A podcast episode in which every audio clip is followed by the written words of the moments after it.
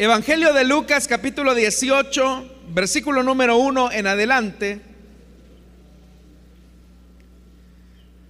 Dice la palabra del Señor, Jesús les contó a sus discípulos una parábola para mostrarles que debían orar siempre sin desanimarse. Les dijo, había en cierto pueblo un juez que no tenía temor de Dios ni consideración de nadie. En el mismo pueblo había una viuda que insistía en pedirle, hágame usted justicia contra mi adversario. Durante algún tiempo, él se negó, pero por fin concluyó, aunque no temo a Dios, ni tengo consideración a nadie, como esta viuda no deja de molestarme, voy a tener que hacerle justicia. No sea que con sus visitas me haga la vida imposible. Continuó el Señor. Tengan en cuenta lo que dijo el juez injusto. ¿Acaso Dios no hará justicia a sus escogidos que claman a Él día y noche? ¿Se tardará mucho en responderles? Les digo que sí, que sí les hará justicia y sin demora. No obstante, cuando venga el Hijo del Hombre, ¿encontrará fe en la tierra? Hermanos, esta noche hemos leído un pasaje bastante conocido de la Escritura y este es la parábola conocida como la parábola de la viuda y del juez injusto.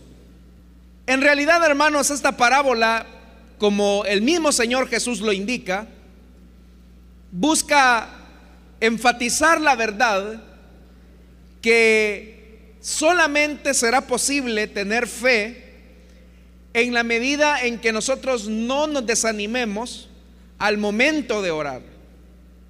Ahora, el problema, hermanos, que los seres humanos tenemos es que somos muy perceptibles a las condiciones que rodean a nuestras peticiones de oración.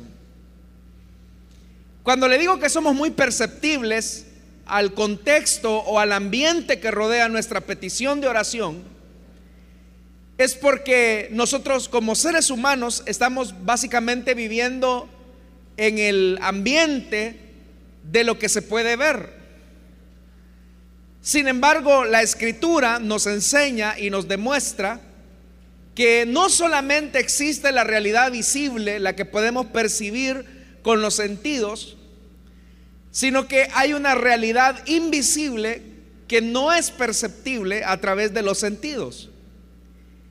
Y lamentablemente, hermanos, como nuestra nuestra visión o nuestra percepción de las cosas es bastante finita, nosotros no podemos contemplar todo el trabajo, la tarea, la actividad que Dios está desarrollando en el ambiente o en el espectro de lo invisible, es decir, en lo que no se ve.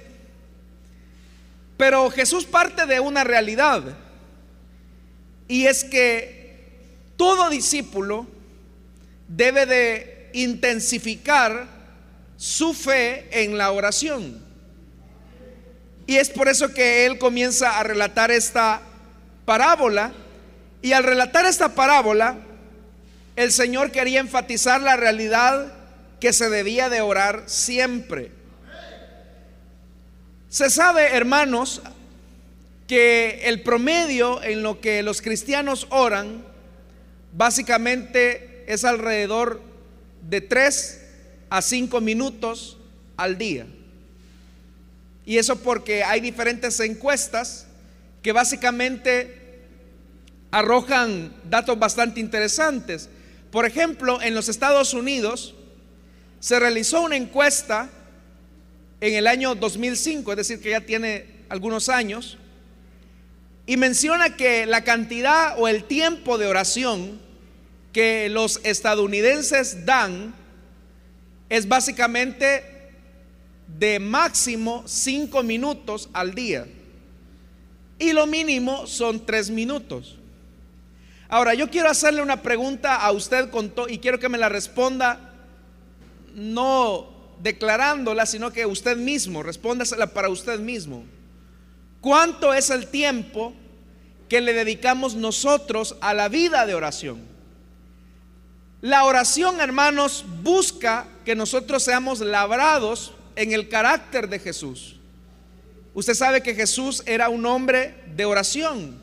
Continuamente, mientras Él estuvo acá en la tierra, Él buscaba un tiempo para estar a solas con Dios, para estar a solas con su Padre.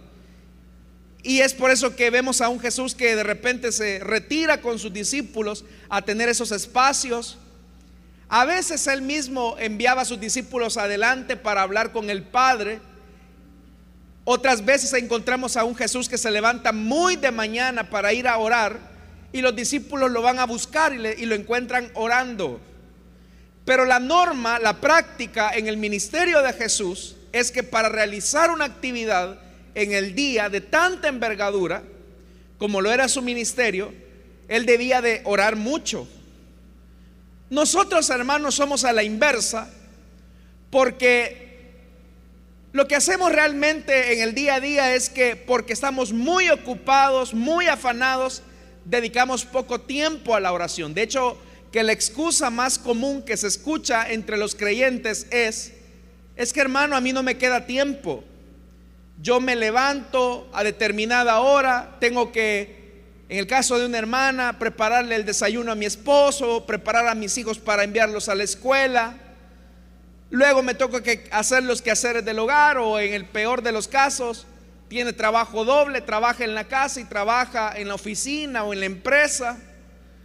Lo mismo puede decir el hombre, hermano, yo tengo que cumplir mi agenda. Me levanto a cierta hora, tengo que ir a dejar a los niños al colegio, luego me voy para mi trabajo. En el trabajo no me queda tiempo para orar. Y lo que yo hago normalmente es que cuando voy en el camino voy orando. Y algunos dicen eso. Pero casi siempre ese tipo de oración, aunque yo no digo que es mala, de hecho que debe de procurarla, con facilidad nos tendemos a distraer, a distraer. Y si usted de repente va en el autobús y dice, hoy voy a orar, ahorita voy a comenzar a orar. Y comienza a orar, pero si va sentado en el autobús, tiene la suerte de ir sentado, de repente se duerme o divaga su mente y no termina de orar.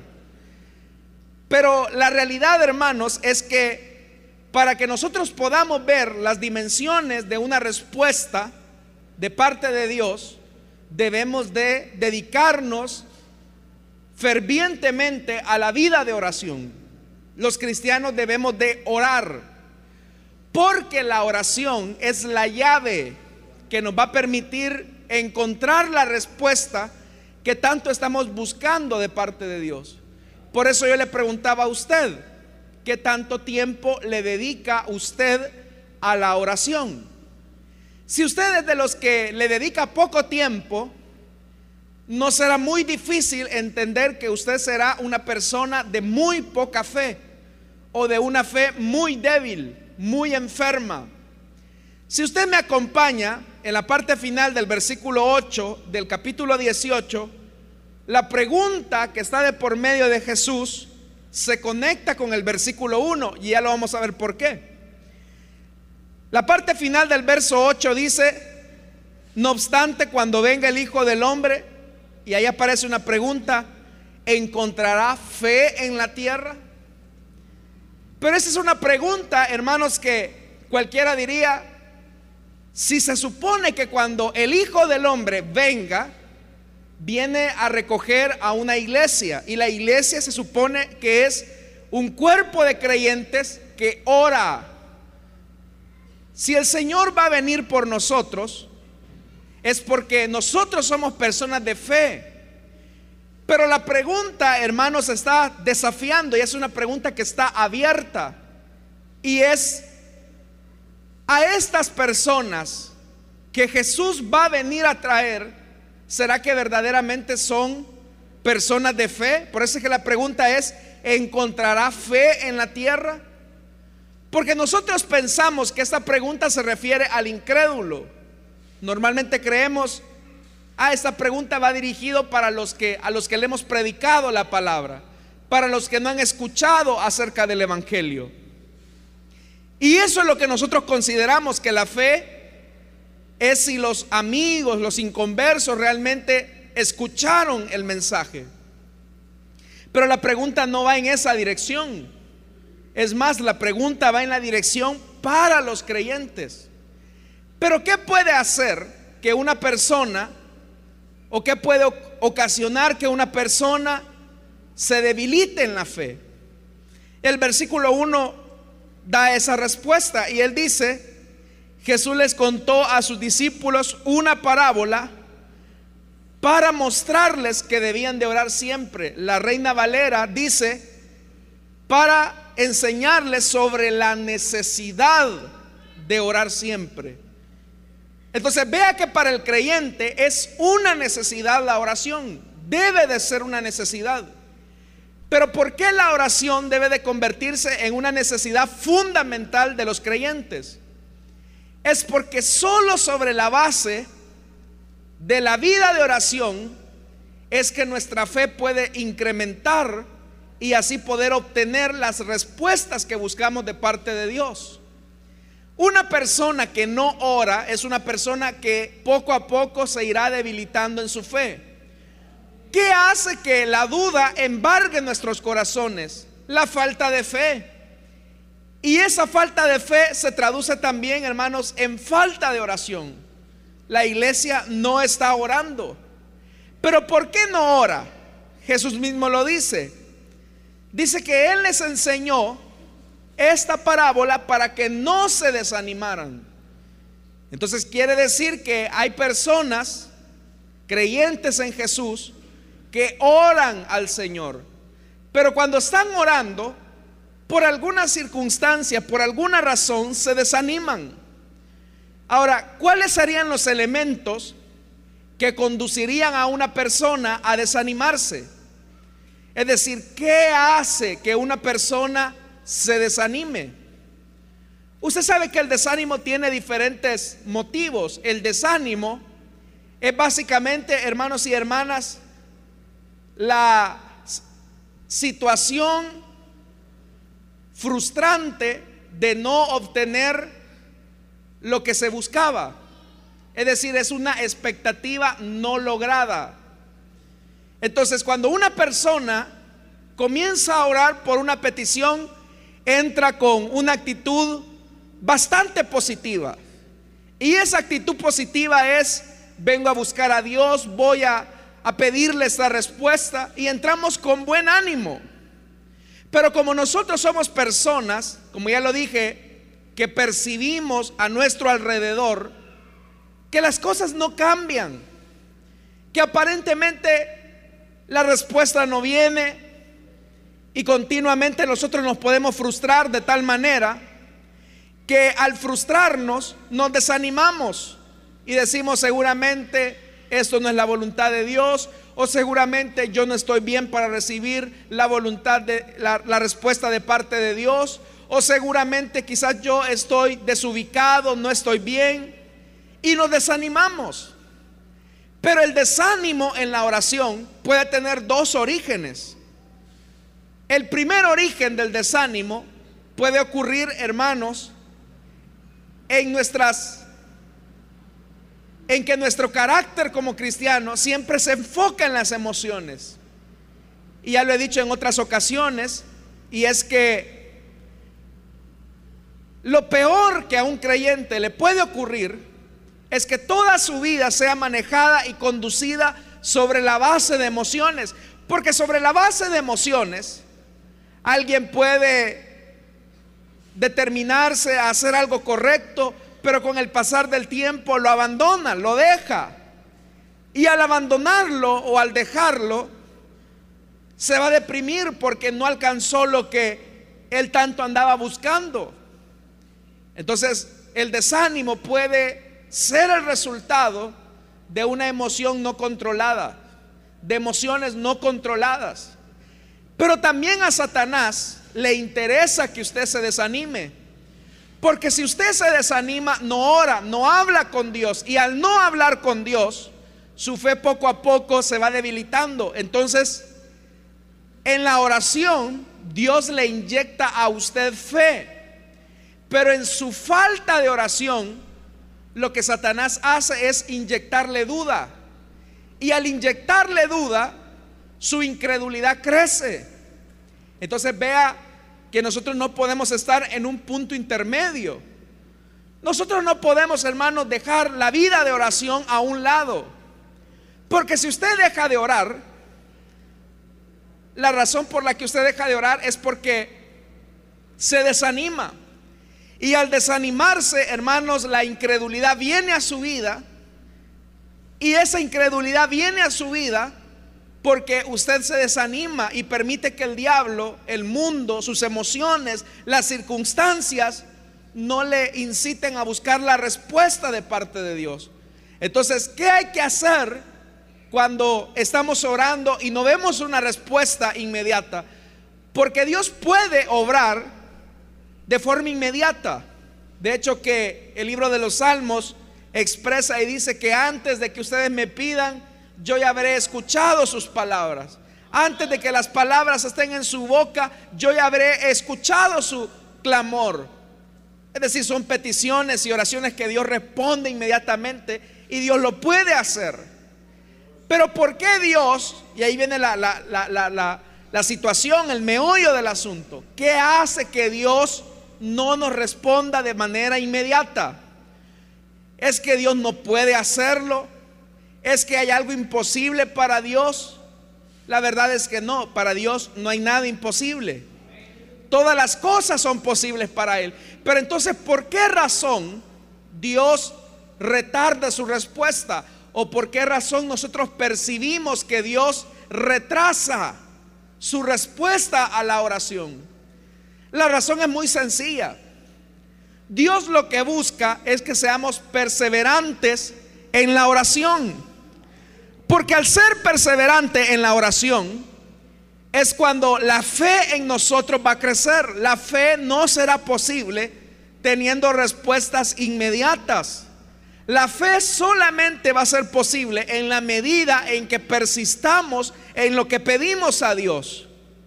Por eso es que Jesús les dice que les va a contar una parábola por la necesidad de orar siempre y no desanimarse. Y él comienza a relatar esta parábola que es conocida. Él dice en el versículo 2, les dijo, había en cierto pueblo un juez que no tenía temor de Dios ni consideración de nadie. Jesús está refiriendo a un hombre que era juez y que él era el que impartía la justicia en ese pueblo. Por lo que describe la parábola, él era el único juez, él era el único encargado de hacer justicia entre los conflictos judiciales que se vivían en ese pueblo.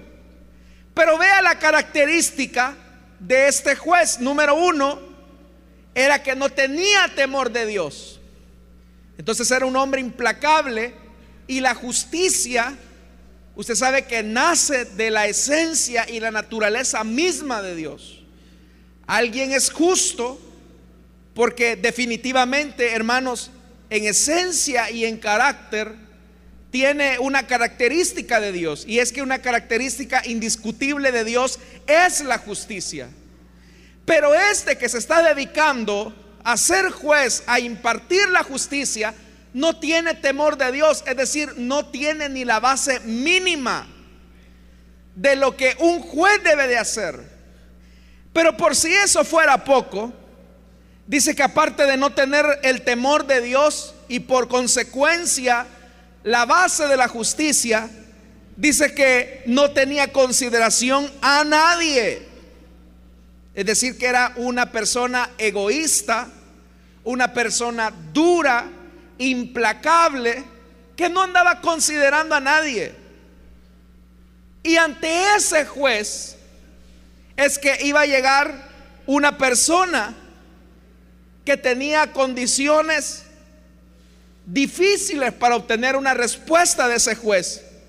Y dice el versículo 3, en el mismo pueblo había una viuda que insistía en pedirle.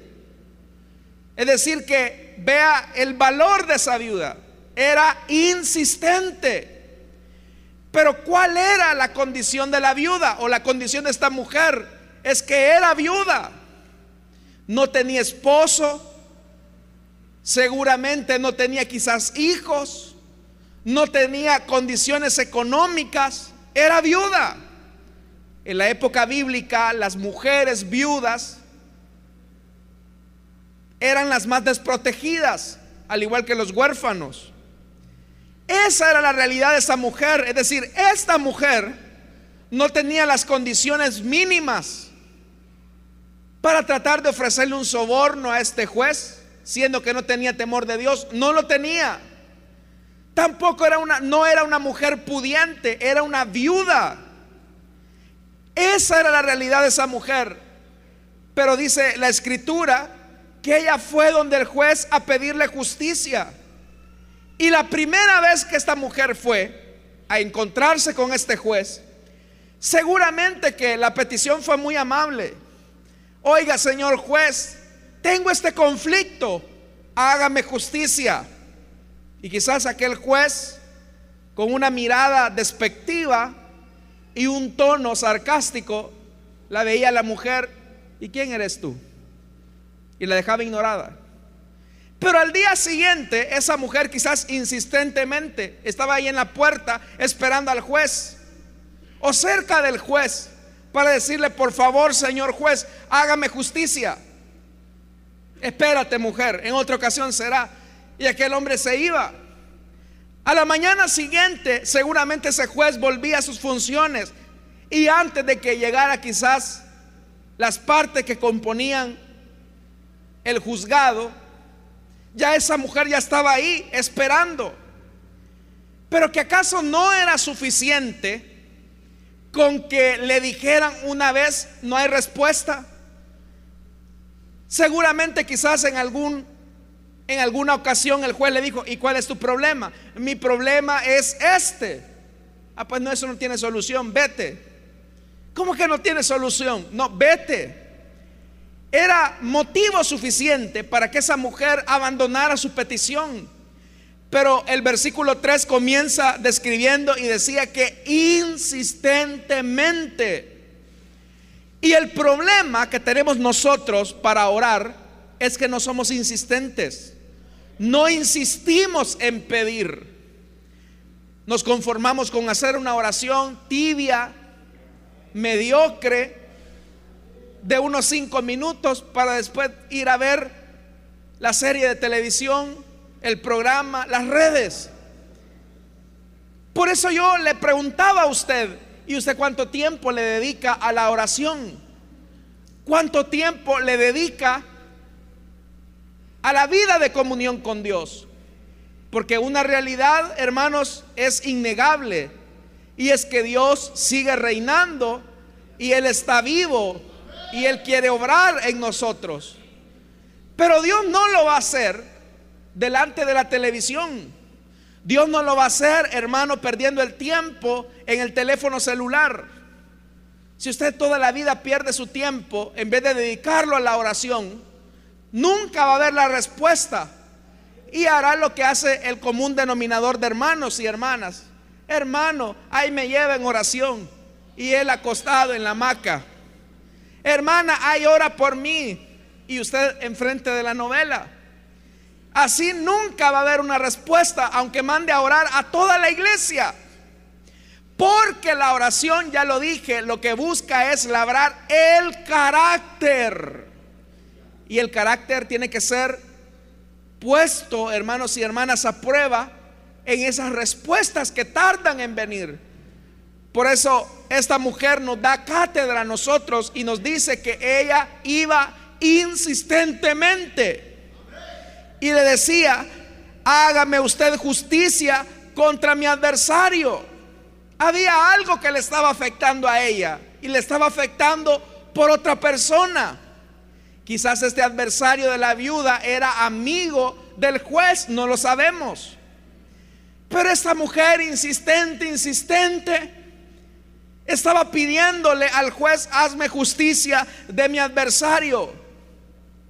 Pero dice el versículo 4, durante algún tiempo él se negó.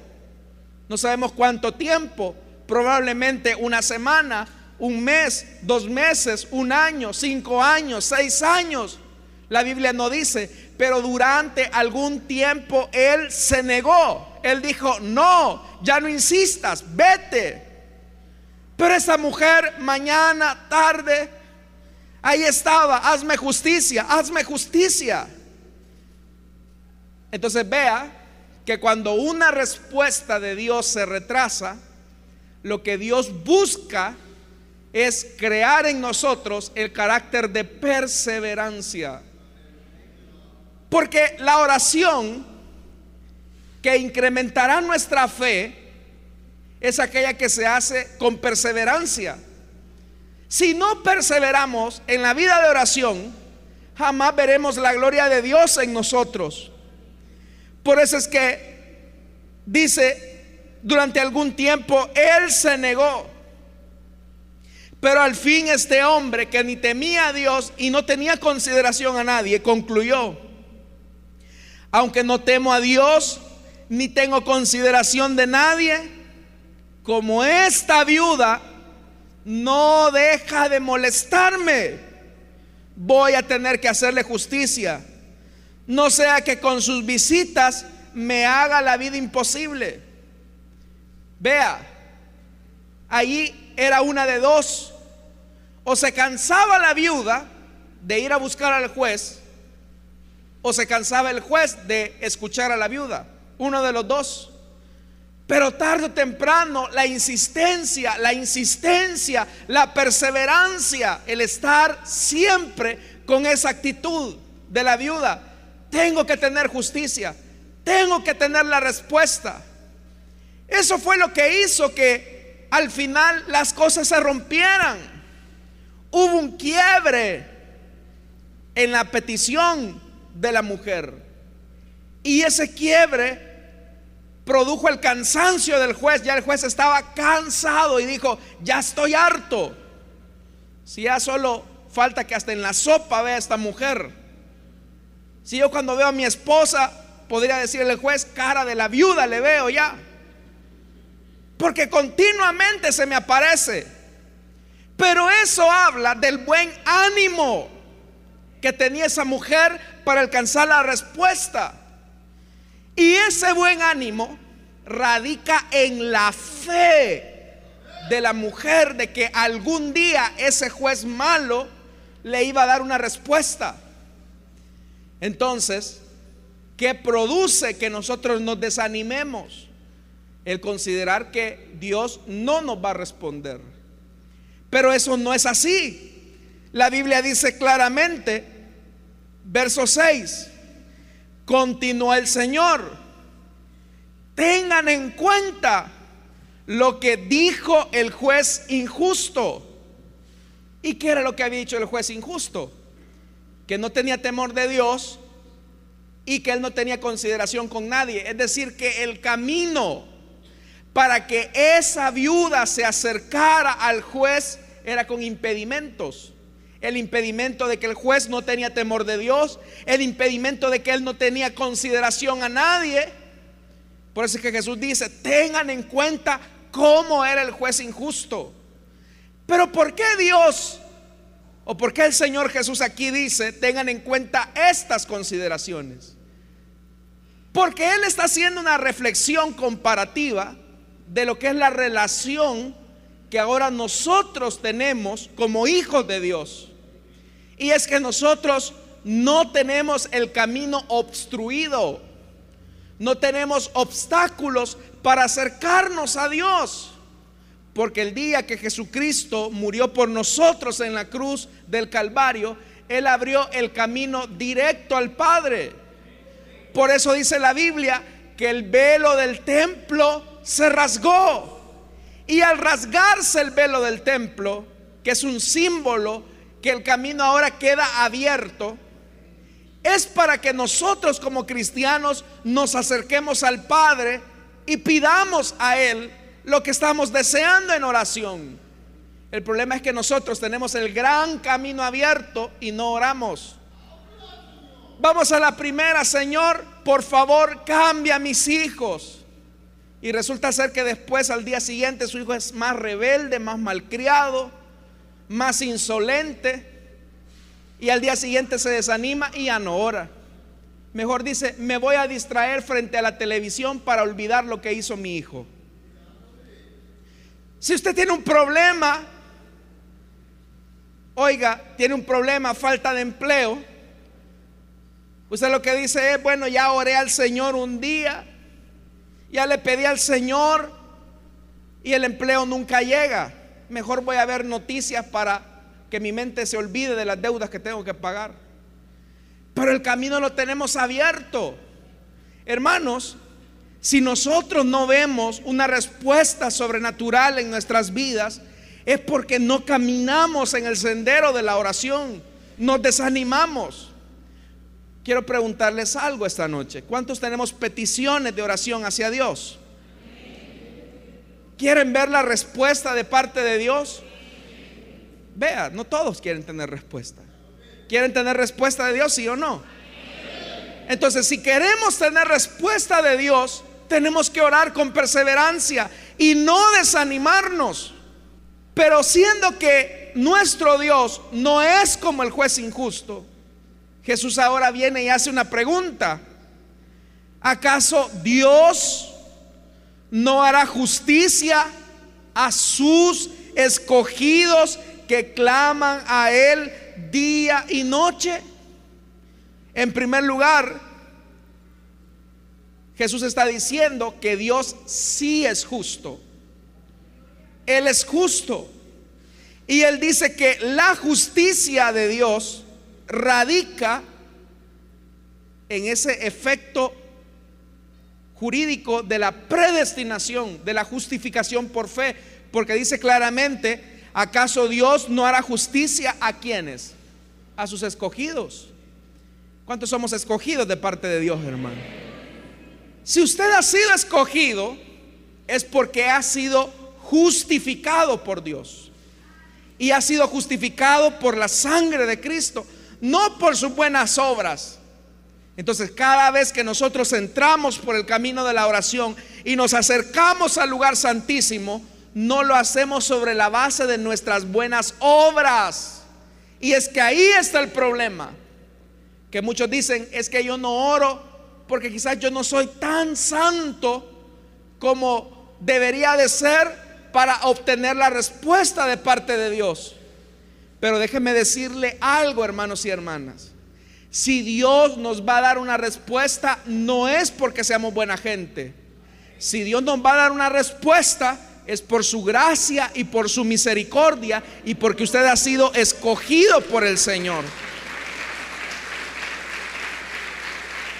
Pero es ahí donde nos desanimamos. Porque olvidamos nuestra condición de hijos. Olvidamos nuestra condición de hijas. Íbamos con pena. Se imagina que un día su hijo con pena se acercara y le dijera, papá, fíjate que te quería decir algo, pero no sé cómo te lo digo. Este, este, ¿Crees que, digo, yo, yo solo te quería molestar, papá? ¿Crees que puedo tomar una naranja del refrigerador? Usted sabe que nuestros hijos no son así. Nuestros hijos llegan a la refri, abren la refrigeradora, la dejan barrida. Mire cómo se ríen las hermanas. Y usted pregunta, ¿y quién se comió la última manzana que había en la refri? Ya sabe quién fue. Pero ¿por qué lo hace su hijo? Porque tiene confianza, se acerca, toma lo que quiere. Y si tiene necesidad su hijo del pasaje, mira papá, ¿será que me puede dar para el pasaje del autobús? No le anda preguntando a la, señora que hace la limpieza, por favor dígale a mi papá que, que si me puede dar. No, su hijo tiene confianza, habla, se acerca, porque sabe que va a tener una respuesta de parte de usted. Por eso yo le preguntaba a usted esta noche, y es, ¿usted es escogido de parte de Dios? Y entonces, ¿para qué? Porque tiene pena para acercarse con Dios. No debe de tener pena, acérquese. Acérquese a Dios. Usted es un escogido. Pero vea lo que dice el versículo 7, que claman a Él algunas veces, dos minutos, tres minutos. No dice que claman a Él día y noche. Y sabe algo, hermanos, sabe también por qué muchas veces Dios retrasa la respuesta a nuestras oraciones. Porque esa es la única forma en que muchas veces nos acercamos a Él para platicar con Él. Entonces Dios tiene que provocar una necesidad para que nosotros nos acerquemos a Él y clamemos a Él. Y el verbo clamar habla de una oración sentida, profunda, algo que nace de lo más íntimo. Y la pregunta de Jesús es, ¿acaso Dios no hará justicia? La siguiente pregunta es, ¿se tardará mucho en responderles? Esa es la pregunta que Dios está haciendo. ¿Se tardará mucho en responderles? Y Jesús, como conoce a su Padre, en el verso 8 dice, les digo que sí les hará justicia y sin demora. O sea, Jesús conoce al Padre. Él lo conoce. Y ahora Jesús nos anima esta noche, hermanos, para que no abandonemos la oración, para que no la dejemos a un lado. Hermanos, si queremos ver la gloria de Dios en nuestra familia, tenemos que regresar a la oración. Si queremos ver, hermanos y hermanas, la gloria de Dios en nuestros cuerpos, tenemos que regresar a la oración. Si queremos ver, hermanos, la gloria de Dios en nuestra célula, en la iglesia, debemos de regresar a la oración. Apague un rato la televisión y vuélvase a la oración, hermano y hermana. Desconecte su teléfono un rato y regrese a la oración. Porque de rodillas es donde se ganan las victorias, hermanos y hermanas. Es de rodillas. Ya vamos a revisar las rodillas de muchos y les aseguro que las vamos a encontrar bien suavecitas. Hay que orar. Es que la oración puede mucho. La oración eficaz del justo puede mucho, dice la Biblia. Tenemos que regresar a la oración. Y si hay alguna situación, hermanos, que no está bien, si hay alguna situación que nos está agobiando, vamos a la oración y clamemos a Dios, porque el camino ya está abierto. Jesús lo abrió. Usted no necesita de sacerdotes, usted no necesita ni de pastores, usted no necesita ni de hermanos, necesita solamente cerrar la puerta, como dijo Jesús, ponerse de rodillas y comenzar a clamar a Dios por una respuesta. Hermano, el mismo Dios que yo tengo y del que les estoy predicando es el mismo Dios que usted tiene. Usted puede acercarse a Dios confiadamente. ¿Que acaso usted no es su hijo? Pues, ¿que acaso usted no es su hija? Claro que sí. Si hemos sido lavados con la sangre de Cristo, justificados mediante su nuevo pacto, es ahora, hermanos, cuando deberíamos de tener nuestras respuestas. Y si le digo esto esta noche, es porque el Señor ponía una necesidad para esta tarde. Y era, dile a mi pueblo que regrese a la oración. Este es el tiempo para regresar a la oración, hermanos y hermanas. Las victorias solamente se consiguen, ya lo dije, de rodillas, pero perseverantemente. Orando perseverantemente. Porque al orar perseverantemente, hemos de ver la respuesta de Dios para nuestra vida. El Señor está acá, como dice ese cántico. El Señor está acá, pide lo que quieras. Pide lo que quieras y Él hará. Porque Él no miente, Él sigue estando sentado en su trono, escuchando las oraciones de sus hijos y Él está listo para responder esta noche a un pueblo que clama delante de Él. Amén, hermanos. Amén, hermanos.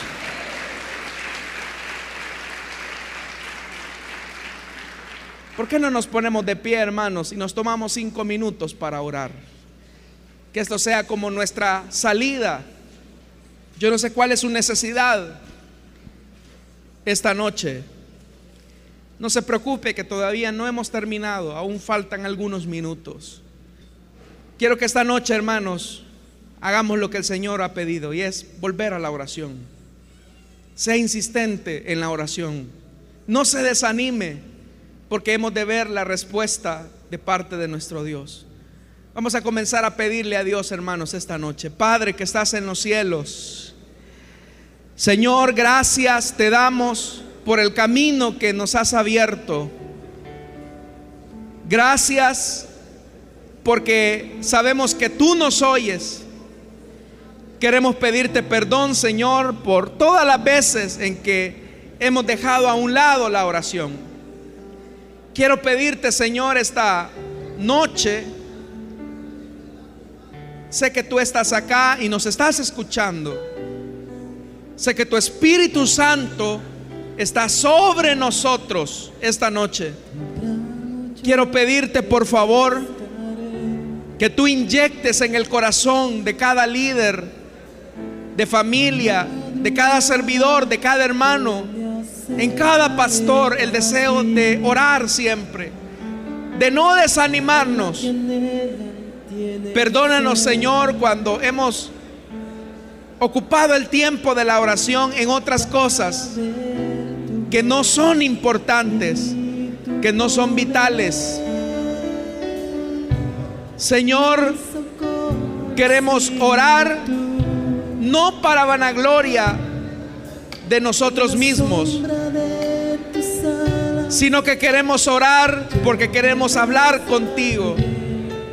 Perdónanos, Señor, si de la oración hemos hecho el último recurso. Perdónanos si de la oración hemos hecho nuestra última salida. Queremos volver a la vida de oración. Quiero pedirte, Señor, que tu pueblo pueda tener un tiempo devocional en la mañana, en la noche cuando le sea posible dedicar un tiempo para estar de rodillas contigo. Yo sé que hay mucha necesidad en medio de tu pueblo. Hay mucha necesidad en medio de tu iglesia. Y solamente, Señor, podremos obtener una respuesta de rodillas delante de ti. Quiero pedirte, Señor, que coloques en nosotros ese deseo continuo de buscar una respuesta de parte tuya. Ayúdanos a ser perseverantes como la viuda. Ayúdanos, Señor, a no desanimarnos, sino que queremos tener esa respuesta, Señor.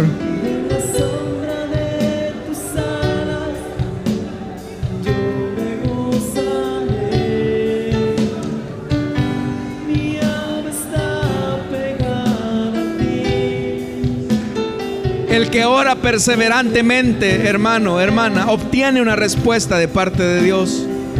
No se desanime. No se desanime. Esa respuesta está cerca. Esta noche, mujer, vas a ver una respuesta de parte del Señor en tu familia. Estimado joven, Dios ha respondido ya a tu oración. Solo confía y persevera.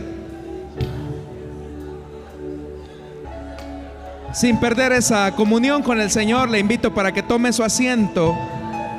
Y solamente quiero abrir un último minuto. Si hay personas que desean entregarle su vida a Jesús, que desean conocer a este Dios vivo del que hemos estado hablando, que escucha nuestras oraciones, si usted desea entregarle su vida a Jesús, le invito para que se ponga de pie y pueda caminar hacia el frente. Vamos a orar por usted. O si usted desea reconciliarse, también para usted es la invitación. ¿Habrá alguien que desea entregarle su vida a Jesús o desea reconciliarse?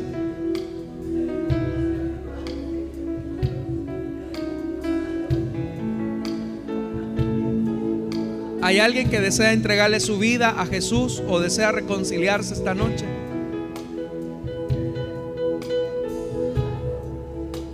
Dios es real, hermanos, en medio nuestro. Y Él puede cambiar su vida si le permite a Él hacerlo. ¿Habrá alguien?